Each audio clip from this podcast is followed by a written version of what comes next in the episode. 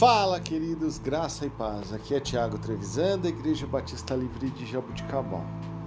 Vamos para o nosso devocional 995. Texto de hoje, Marcos, capítulo 14, versículo 38. Vigiem e orem para que não caiam em tentação. O espírito está pronto, mas a carne é fraca. Querido, estas palavras destacam a importância da vigilância espiritual e da oração para resistir, em primeiro lugar, às tentações que enfrentamos na nossa vida. Jesus, ele reconhece a dualidade entre o desejo do espírito de seguir a vontade de Deus e a fraqueza da natureza humana. E a fraqueza aqui não é somente a fraqueza da mente, dos desejos, mas é a fraqueza da própria carne. O espírito está pronto para ficar diante de Deus o tempo que for necessário, até mesmo uma eternidade. Porém, vivemos em um corpo que é fraco,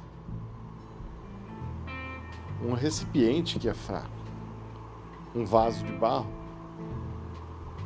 Mas eu creio que nós podemos aplicar esse versículo de hoje, lembrando-nos de buscar força em Deus através da oração e estar atento aos desafios que enfrentamos, confiando na graça divina para superar cada um deles. Que nós possamos reconhecer a fraqueza do nosso corpo, da nossa carcaça terrena.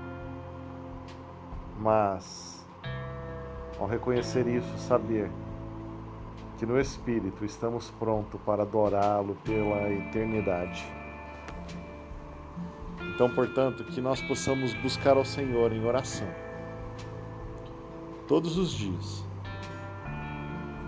nos alimentar da Sua palavra para que possamos viver mais fortalecidos diante do Senhor. Que Deus te abençoe, que você tenha um dia de vitória.